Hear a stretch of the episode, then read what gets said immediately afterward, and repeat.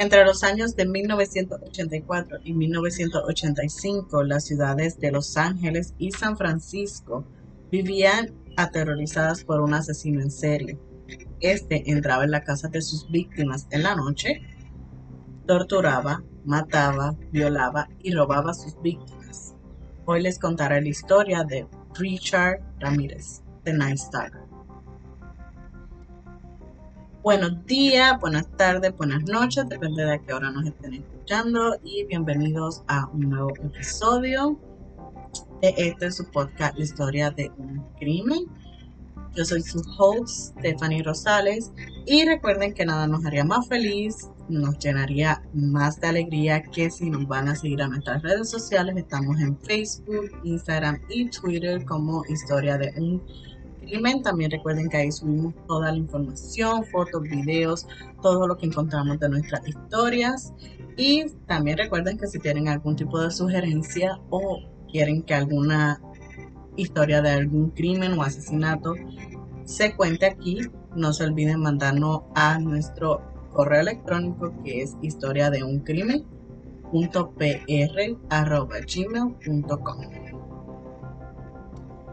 La historia de hoy fue una historia que yo mientras iba buscando información decía como que cómo es posible, cómo puede pasar. Como que me quedaba y yo decía como que what the fuck, o sea, ¿por qué está pasando? Es una historia muy interesante, es una historia que encontré demasiada, demasiada información. Em, espero que le guste, como le digo, voy a subir todas las fotos. Tengo dos videos que voy a, voy a subirlos. No los voy a subir, les voy a mandar como el link para que los puedan ver. Un video tiene subtítulos en español, pero el otro está completamente en inglés. Entonces, se los voy a dejar ahí por si quieren ver. Uno son declaraciones de Richard y el otro es como no contando, pero como hablando con los detectives como tal que siguieron el caso.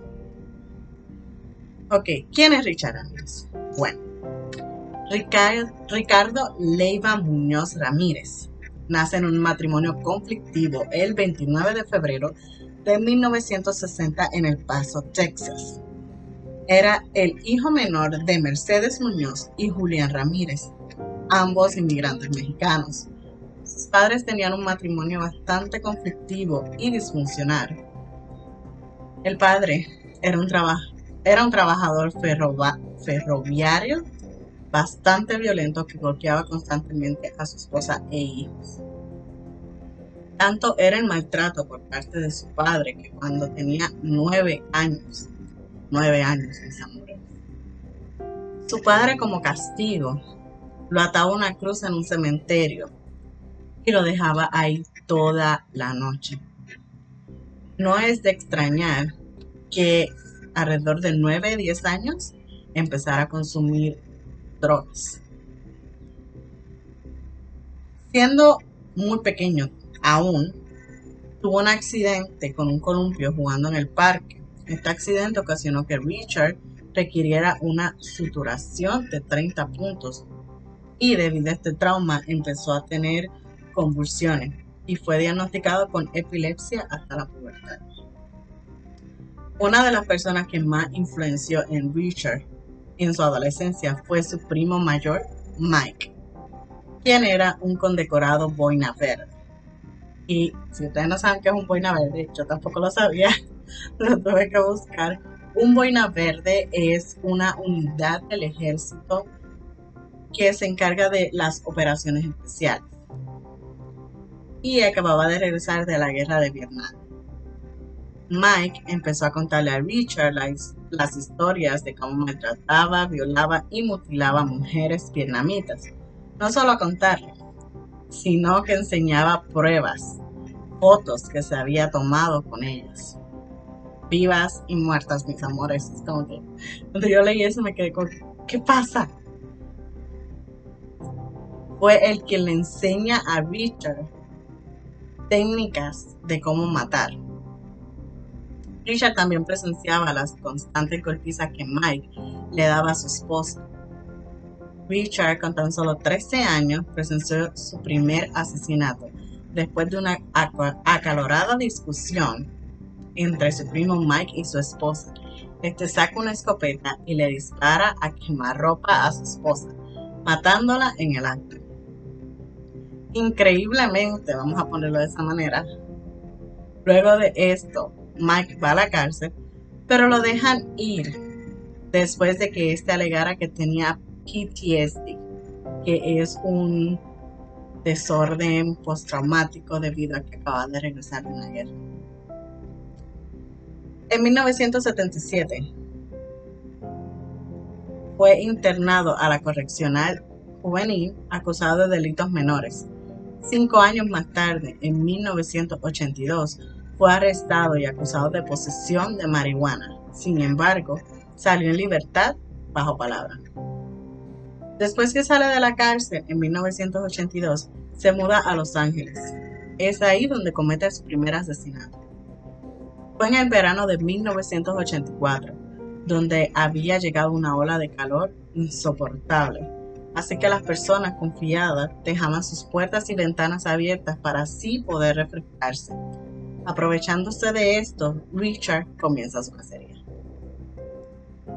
El primer asesinato de Richard fue el 28 de junio de 1984, entre una vivienda ubicada en la calle Galsell Park.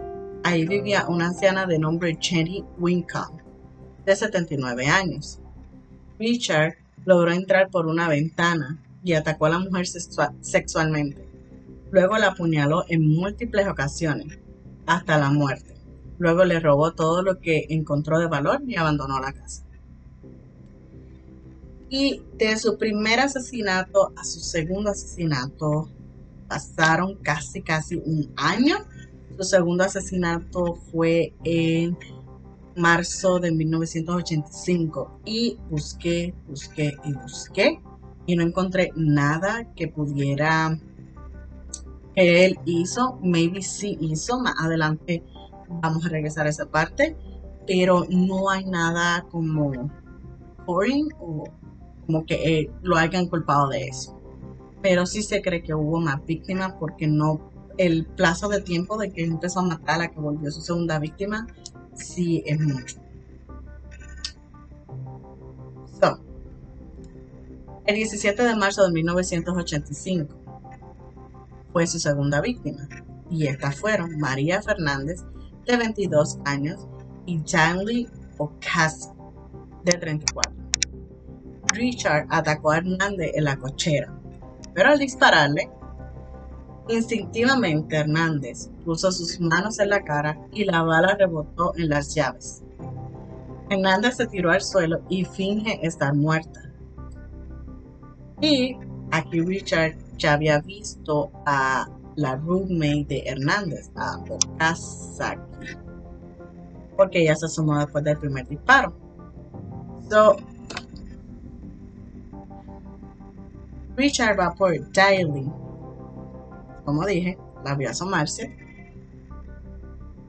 Pero Daily se escondió en la cocina, en el, detrás del counter o gabinete, no sé cómo le digan.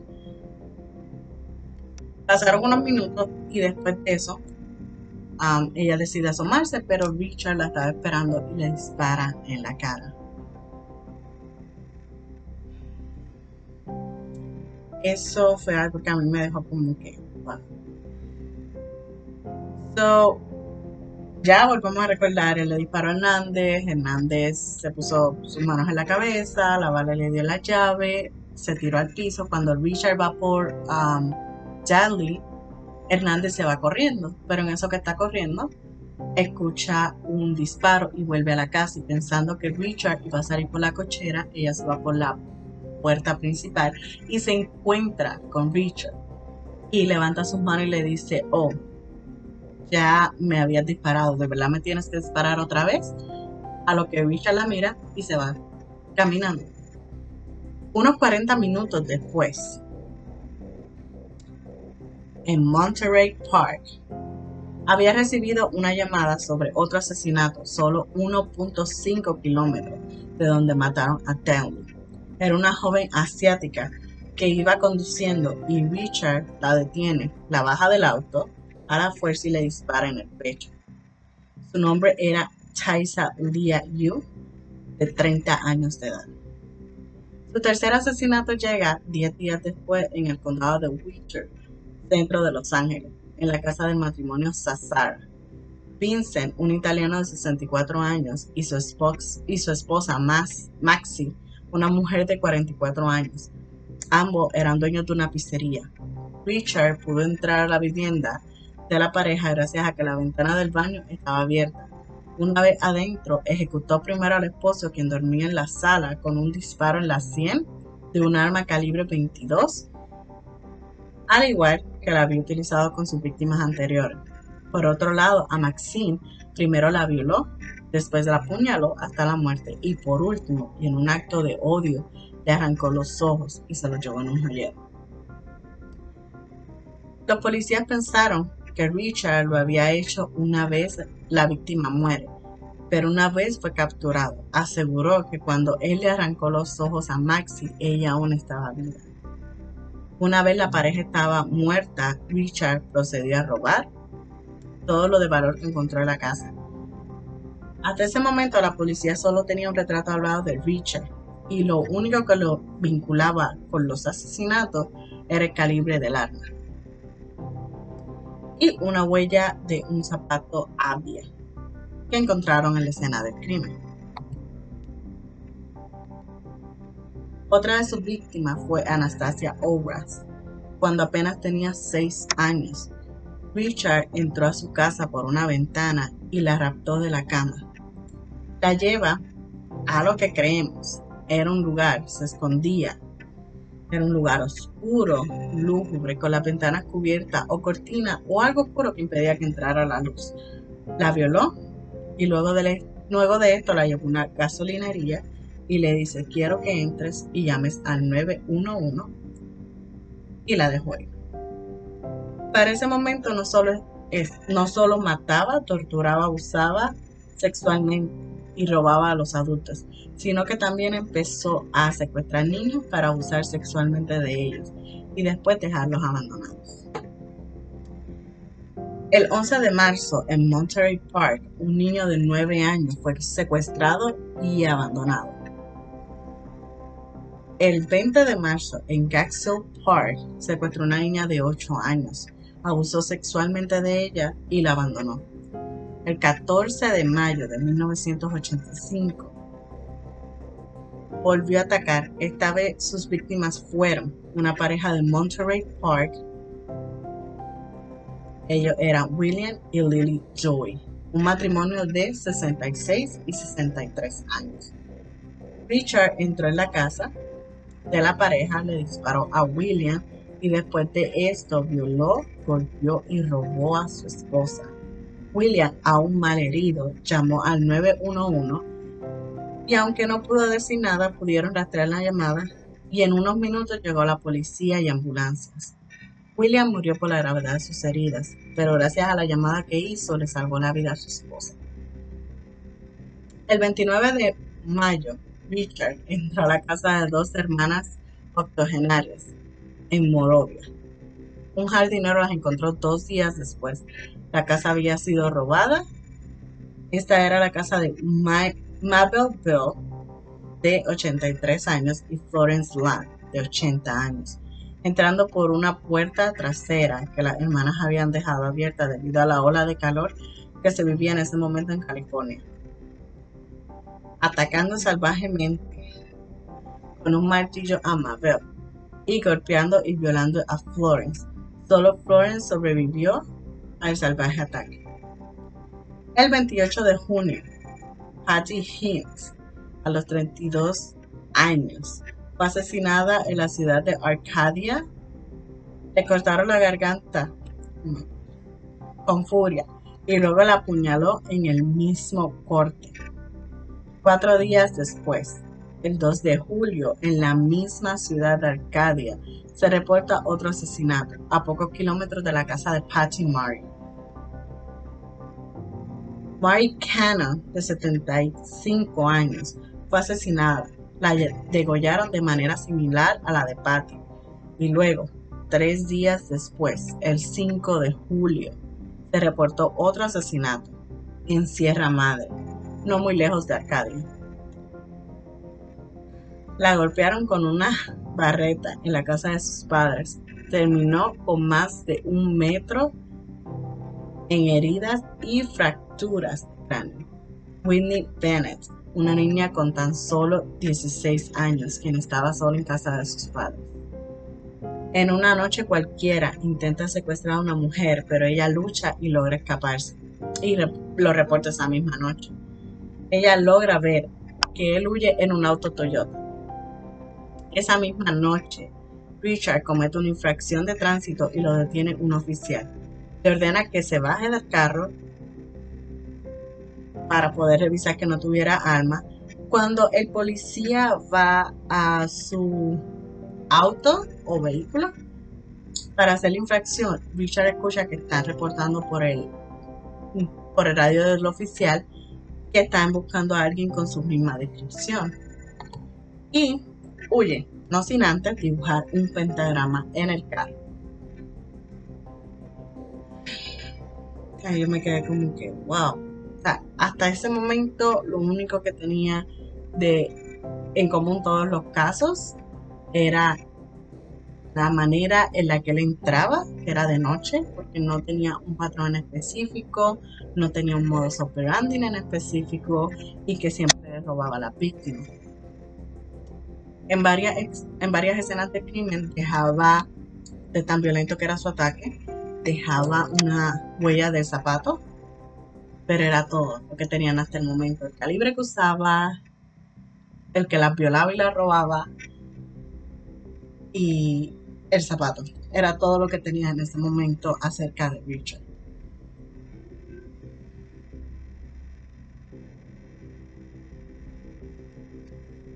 cuando revisan las placas del auto, resultó que el auto era robado. Así que la policía del noreste de California lo lleva a un depósito. Y en esta parte me quedé como que, wow, pues ya tienen algo. recordemos otra vez que no tenían ningún tipo de huellas porque él usaba guantes. Él había cometido todos estos crímenes al suroeste y cuando lo detienen él estaba al noreste. son dos diferentes departamentos de policía. Los detectives que estaban llevando el caso intentaron que el departamento de LAPD el Departamento de de Los Ángeles, los dejara tener acceso al carro, pero no lo consiguieron y yo me quedé como que podían haber tenido acceso y podían haber identificado a Richard mucho antes de lo que le hicieron. Y maybe ninguno de estos asesinatos que pasó después hubiesen pasado. Muchas vidas siento que se hubiesen salvado si la policía de Los Ángeles hubiese hecho algo pero no es no es la única vez que yo cuando estaba buscando información me quedé que tuvieron muchas oportunidades y sí las tuvieron. Pero bueno.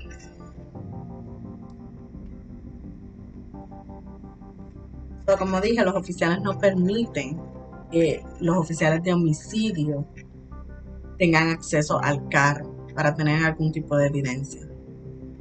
El 7 de julio volvió a atacar Richard entró a la casa de Sophie Dickman, a quien ató a la cama con unas esposas, le puso una mordaza para que no gritara mientras la violaba y le repetía una y otra vez. No me mires, oh, don't look at me. Don't look at me. Después de terminar de violarla, robó todo lo que tenía de valor en su casa y se marchó, dejándola con vida. Esa misma noche volvió a atacar otra vez. Esta vez fue en Monterey Park. Su víctima era Joyce Nelson, de 60 años, quien vivía sola. Intentó violarla, pero la víctima se defendió y no pudo hacerlo. Así que se volvió loco de ira y la golpeó salvajemente hasta la muerte. Y posteriormente la robó Se cree que primero mató a Joyce Nelson y al no poder violarla atacó entonces a Joseph Dickman. Para el 9 de julio era tanta la presión por encontrar al asesino que por fin pudieron tener acceso al auto que el Departamento de Policía de Los Ángeles tenía. No sé bien cuánto tiempo pasó porque no me dice exactamente una fecha. Solamente dice, oh, cierta noche um, trató y, fue cuando cogieron el carro. Pero no me dice exactamente cuánto pasó de que ellos decomisaron el carro hasta que la policía de homicidios pudo tener acceso al carro. Por lo menos yo no lo encontré. So, cuando por fin pueden tener acceso, pues ya había pasado un tiempo. Ellos obviamente lo habían guardado bajo pues, el sol y obviamente estaba haciendo mucha calor. ¿Eso qué quiere decir esto? Que ya para cuando ellos tuvieron acceso al automóvil, el auto no tenía ningún tipo de evidencia porque todo se había borrado. Ya con el sol, la calor y todo eso, todo se había borrado. Lo que sí encontraron sí, fue una tarjeta de un dentista en Chinatown, en eh, el carro.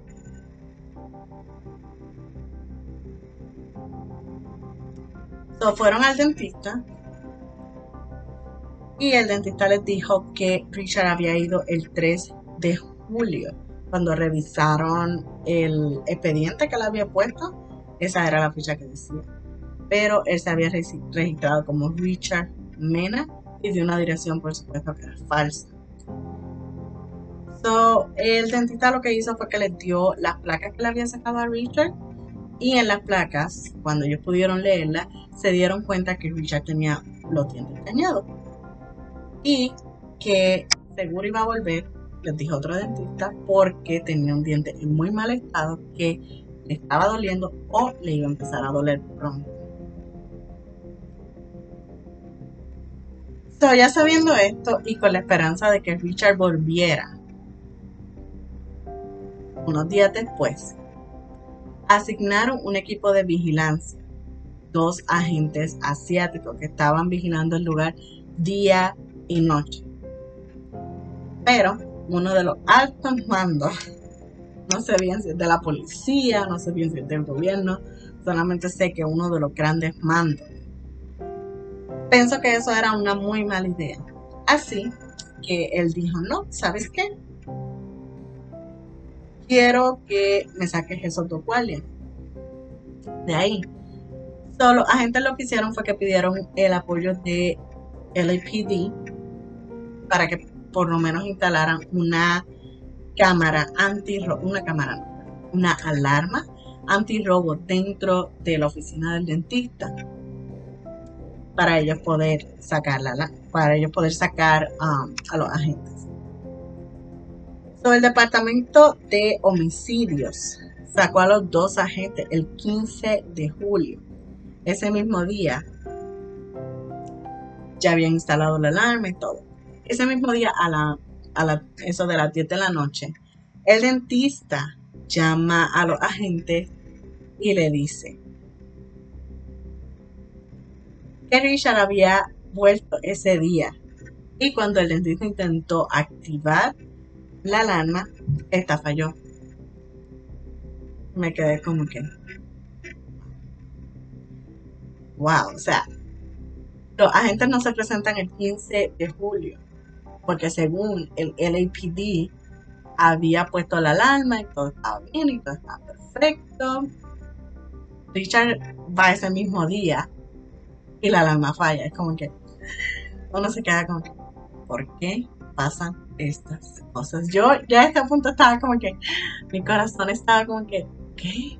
Y le decía a mi esposo yo, ¿cómo es posible? O sea, ¿cómo puede ser esto posible? Explícame porque no la entiendo y no creo que lo vaya a entender. Y me dice, no, es que pues antes las cosas no eran como son ahora y no sé qué le digo, sí, pero le digo, come on, o sea, ahí estaba, ahí estaba y lo pudieron, lo pudieron coger y muchas de las muertes que vinieron después se hubiesen evitado. Pero bueno, ya no hay que llorar en la leche derramada, como dice. El 20 de julio, Richard vuelve a atacar. Esta vez entró a la casa de Max y Leila Kenny, de 68 y 66 años. Muerte por disparos y heridas en el torso. Oh my gosh. Así mueren este matrimonio. Esto fue el 20 de julio en Glendale. Pero ese no fue el único ataque de Richard esa noche. También hubo otro en Sun Valley.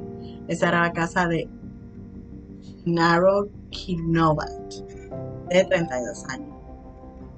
Ejecutó al hombre de un tiro en la cabeza, luego abusó sexualmente de su esposa y también abusó sexualmente del hijo de la pareja de 8 años. Robó joyas y otros bienes. El 6 de agosto volvió a atacar, esta vez en Notre. Entró a la casa de Chris y Virginia Peterson. Le disparó a Virginia en la, en la fosa nasal izquierda y la mujer asustada comenzó a gritar. Cuando su esposo se despierta, Richard le dispara en el lado derecho de la cabeza, pero la bala solo le rozó. Chris se levanta y lo persigue, haciendo que Richard huya de su casa sin llevarse a nada. Aparte de eso, en este nuevo ataque utilizó un arma calibre 25. Era un arma ya un poco vieja porque las municiones eran, tenía como un punto rojo en el medio y esas municiones ya no se fabricaban. El 8 de agosto volvió a atacar en Diamond Bar, matando a Elías Awunda de 35 años con un tiro en la sien de una pistola calibre 25. La mujer fue violada y mientras Richard la violaba le gritaba, no me mires. Ella desesperada le respondía, te juro por Dios que no te voy a mirar. A lo que Richard le contesta, no jures por Dios, jura por Satán. El 18 de agosto hubo un caso en la avenida Eucalyptus en San Francisco. Era la casa de Peter Pan, de 66 años, y su esposa. Al hombre le habían disparado en la cabeza y murió desangrado, y a su esposa la violaron y también le dispararon la cabeza. Cuando los oficiales llegaron a la vivienda, la mujer aún tenía pulso. Pudieron asociar este caso con los otros gracias a pruebas de balística hechas a las balas que encontraron en el cuerpo del matrimonio Pan. El 24 de agosto hubo otro ataque en Miss, Mission era la casa de Bill Carts, de 29 años, y su, y su prometida. Richard le disparó en la cabeza, dejándolo mal herido y atacando sexualmente a su prometida, para luego robarle y marcharse del lugar, dejando vivir a la mujer, no sin antes decirle, The Night Stalker estuvo aquí. Y ahí me quedé como que ya él había asumido que así le empezaron a decir los medios y esto me hace pensar porque encontré información de que después de que el, en, uno de sus ataques el esposo logra llamar al 911, él antes de entrar cortaba todas las líneas de teléfono. Por eso los policías sabían que él seguía a los medios. Y por eso trataron de no dar mucha información, porque toda la información que tenía tras que era limitada, él seguía a los medios y podía destruir cualquier tipo de evidencia.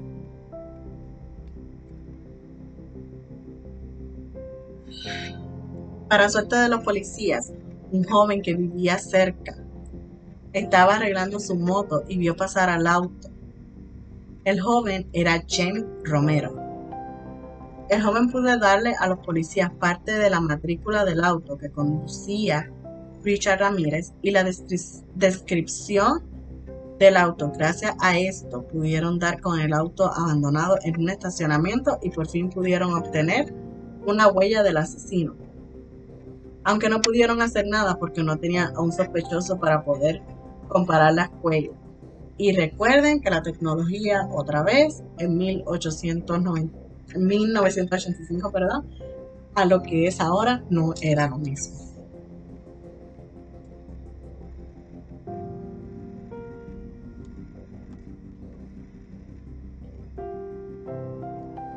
El 27 de agosto reciben una llamada de una mujer donde informa que su padre, que vivía en las calles y frecuentaba la estación de autobuses Greyhound en Sky Road, tenía un amigo de nombre Ricky y creía que Ricky podría ser el asesino que ellos estaban buscando.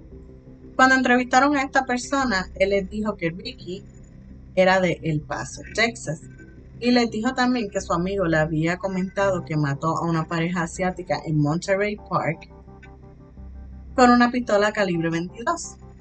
También dijo que Ricky le había dado una pistola y que él le había llevado a Tijuana y se la había entregado a alguien. Así que enviaron a dos detectives a Tijuana para recuperar el arma. Y no solo recuperaron el arma, también una radio casetera portátil que había sido robada en el asesinato de Bell y. Un informante de la policía de San Francisco de nombre Eric Gregg entrega un brazalete que él pensaba que podía tener relación con Richard. Y en esta parte ya me quedé como que cómo él podía saber que ese brazalete en específico tenía relación con Richard es algo que busqué y busqué y busqué y no encontré alguna conexión, por decirlo de alguna manera, que me pudiera decir, no, es que por esto él lo pensó. So, esa parte sí me pareció muy, digamos, sospechosa, decirlo de alguna manera. Pero bueno, gracias a esto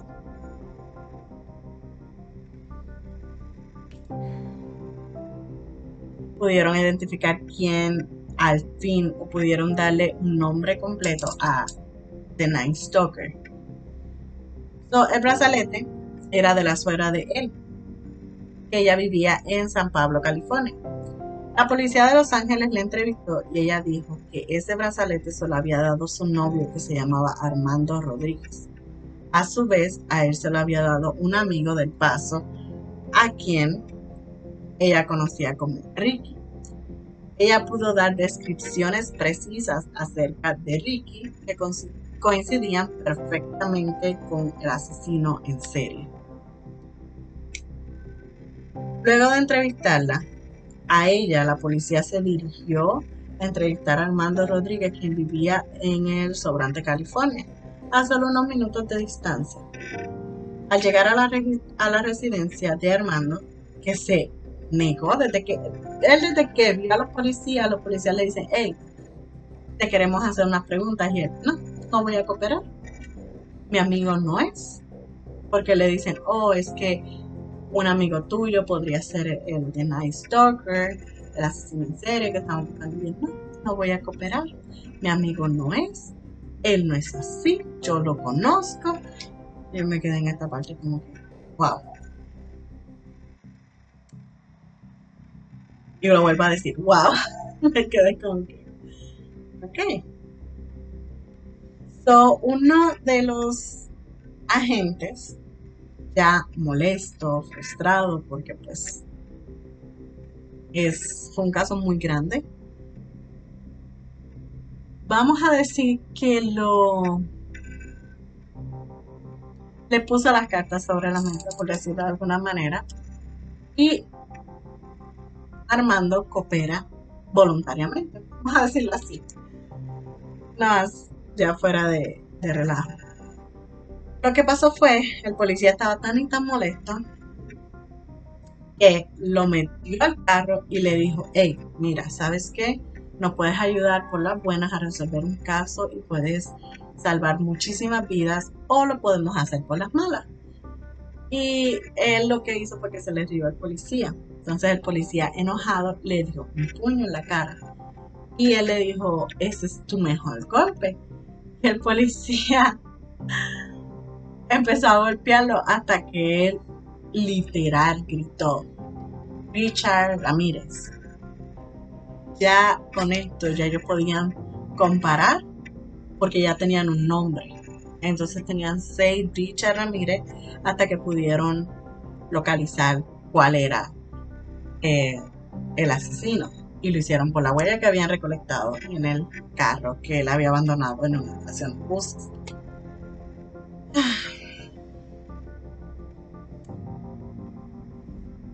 Gracias a que ya tenían un nombre, como ya lo dije, pudieron comparar las huellas. Un 31 de agosto, exactamente 167 días después, 167 días de horror que vivieron toda la comunidad de Los Ángeles, California, y San Diego, ah, perdón, San Francisco, pudieron ya ponerle un rostro y un nombre a Jenny Stalker.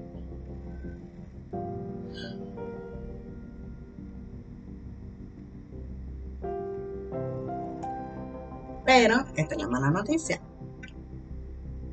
Sí pudieron ponerle un nombre y un rostro, pero no tenían ningún tipo de dirección física donde ellos pudieran localizar a Richard.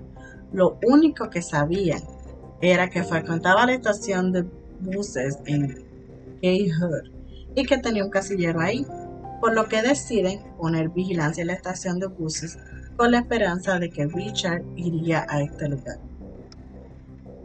Así que ese día, el 31 de agosto de 1985, a las 8 y 15 de la mañana ya tenía a todos los agentes encubiertos en sus posiciones. Sin embargo, supieron que Richard no estaba en la ciudad, sino que había viajado a Arizona a visitar a su hermano. Pero regresó ese día. Para mala suerte o por despistado o como lo quieran llamar ya en este punto yo estoy como que trato de darle un voto a la policía y no me dejan dárselo. Ellos mismos me lo, me lo deniegan. Richard lo reconoce, así que caminó hacia la calle disimuladamente hasta llegar a una licorería.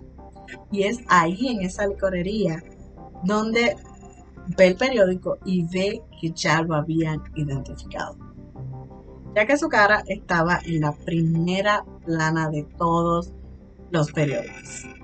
Y aquí quiero hacer una pausa. Llegó, tenía varios agentes que lo estaban esperando.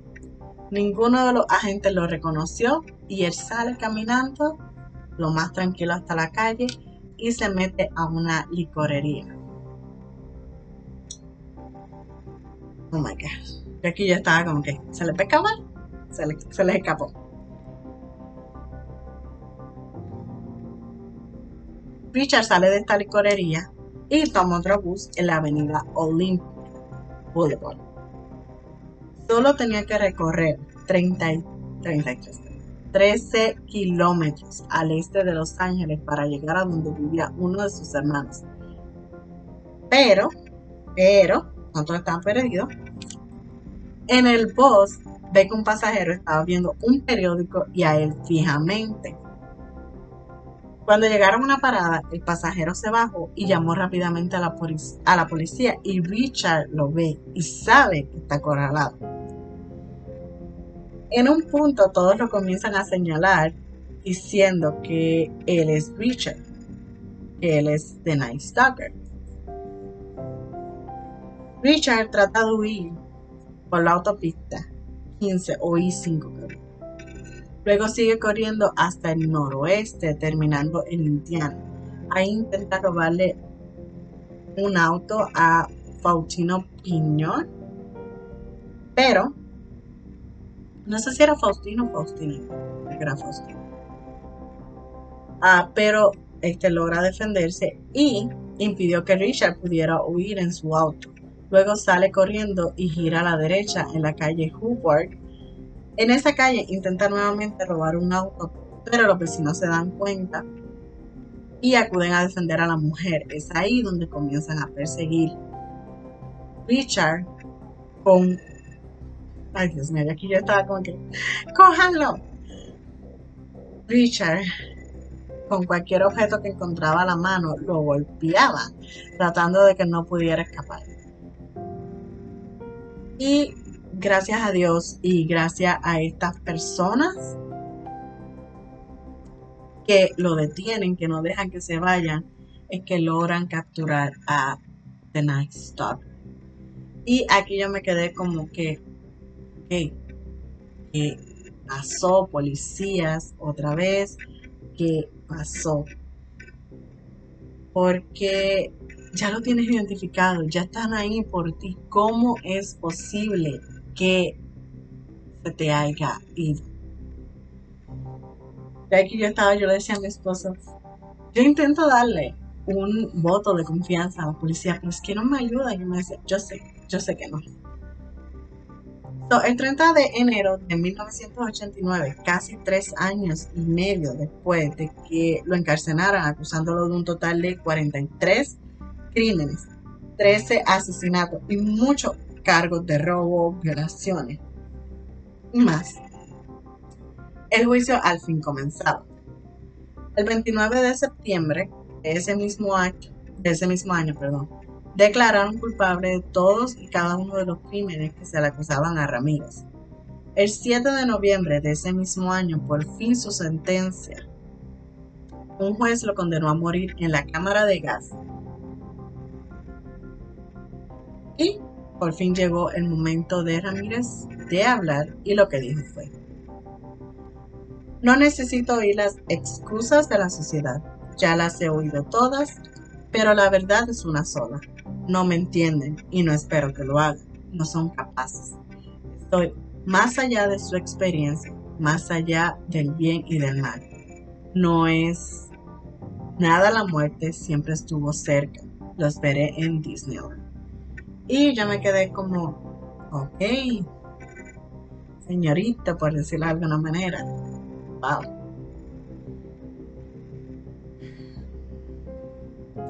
Encontré también, pero no lo quise porque no estoy muy segura si pasó o no pasó, de que Richard una vez estando en prisión se casó, pero su esposa lo abandonó unos años después. No estoy muy segura de esa información porque no encontré como quién era la esposa, ni de verdad si se casaron. Sí, lo que sí vi es que una vez ya Richard, habían capturado a Richard, muchas mujeres decían que lo amaban, que querían que le hicieran un hijo, que se querían casar con ellos. Me quedaba como, señoras, mató, violó, secuestró niños, lo violó. ¿Están bien? ¿Están enfermas o qué les pasa?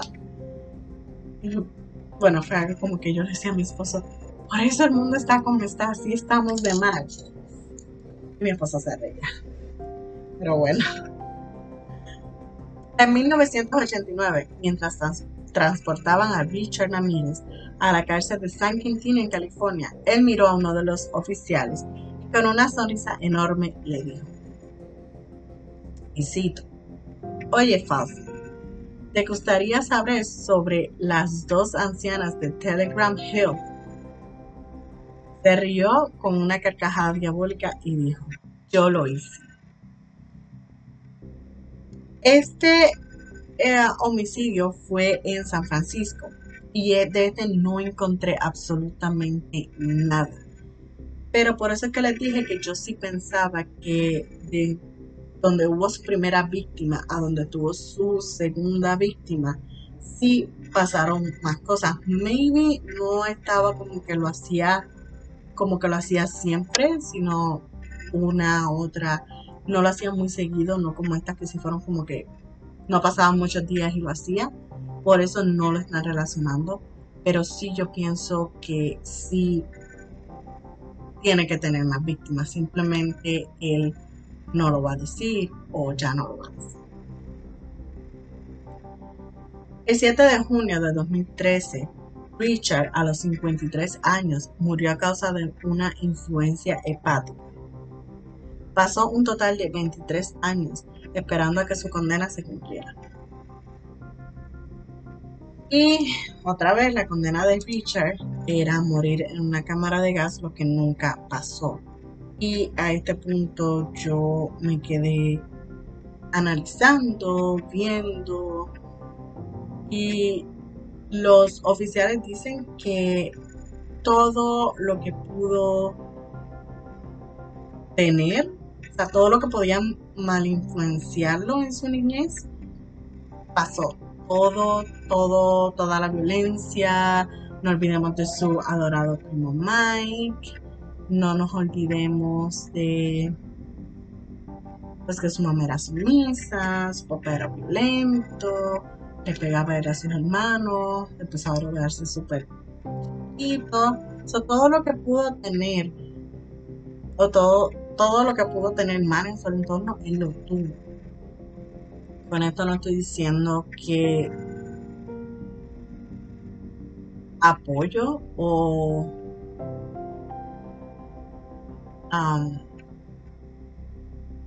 entiendo lo que hizo, que no, está mal, pero sí pienso que tenemos que estar más conscientes, mis amores, tenemos que estar más conscientes de que si vamos a traer niños al mundo, debemos tratar de que estén lo más felices ¿Por qué? Porque yo pienso que si él hubiese tenido otro tipo de vida, él no se hubiese convertido en lo que se, en lo que se convirtió en un asesino. Muchas vidas se hubiesen salvado porque él simplemente un día se levantó y dijo, este día voy a empezar a matar. No sabemos qué hubo en su cabeza porque en la entrevista que le voy a subir de Richard, el que le está entrevistando le dice, ah, porque lo hiciste, eres un asesino. Y él dice, sería inapropiado de mi parte hablar de las condenas que tengo en otro sitio. Lo que sí te puedo decir es que todos somos malos de alguna u otra manera. Cuando te haces bueno es cuando puedes poner eso malo, lo puedes como cambiar a algo bueno. Entonces me quedé como, wow. Los oficiales también, en la otra que les voy a subir, pero lo dice en inglés, dice, porque ustedes piensan que él se motivó a matar y uno de ellos dice tan simple como que él es un asesino. o oh, the killer. That simple Y me quedo como que, wow. Que pienso también que hace mucho lo hubiesen podido capturar desde él intenta secuestrar a esta muchacha y tienen el carro, pueden tener una huella y no se lo dan. También cuando por fin se lo dan, que ese mismo día él regresa y habían quitado los agentes y la, la alarma antirrobo no funcionó tan bien. Pienso que ahí lo hubiesen podido atrapar. En los casos que he visto he leído, en los que le he traído a ustedes, como por ejemplo el de Gabriel, como por ejemplo este, creo que, creo que hemos visto la incompetencia de los policías y creo que siempre vamos a seguir viendo. Lo he visto muchísimos casos y sigo viendo la incompetencia de los y no es como que me puedan decir, ah, no, qué pobrecitos. No. Los policías muchos son incompetentes. Y tenemos que tener mucho cuidado con eso, mis amores, porque si no podemos confiar en ellos, entonces en quiénes vamos a poder confiar para que nos protejan. Y es cuando ahí viene el decir, creo que es tiempo de yo misma saber defenderme, yo mismo saber defenderme, o sea, el tener algo con lo que tú puedas proteger a tu familia. Y no sé, son muchas cosas que he estado pensando con estos casos, con este precisamente. O sea, para los que no saben, en California el verano es horrible. No sé si en todo, pero California, que es desierto la mayor parte, es horrible. Siento algo a las 3 del día, 120, 115. Y, y, yo sé que es feo, yo sé que uno dice, ah, es que quiero dejar la ventana abierta, pero por la gente pensar eso, es que pasó lo que pasó. Muchas vidas se perdieron y es triste, es triste.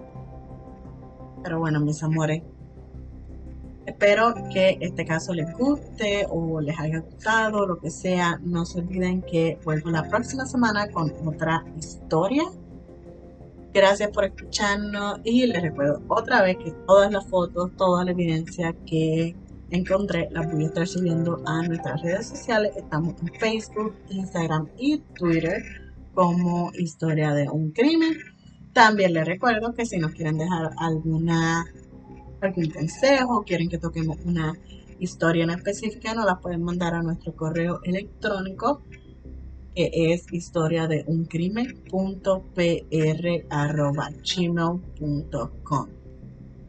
Sin más por hoy, no te, me despido y no se olviden, soy su host Tony Rosales y espero que estén muy muy bien, cuídense y nos vemos la próxima semana.